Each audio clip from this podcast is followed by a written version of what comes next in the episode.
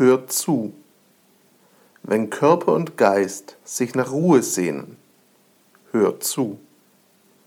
Wenn Freunde und Familie mit ihren Sorgen zu dir kommen, hör zu.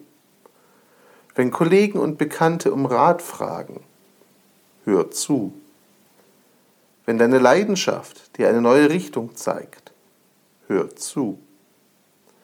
Wenn Menschen persönlich oder online mit dir Kontakt aufnehmen, hör zu.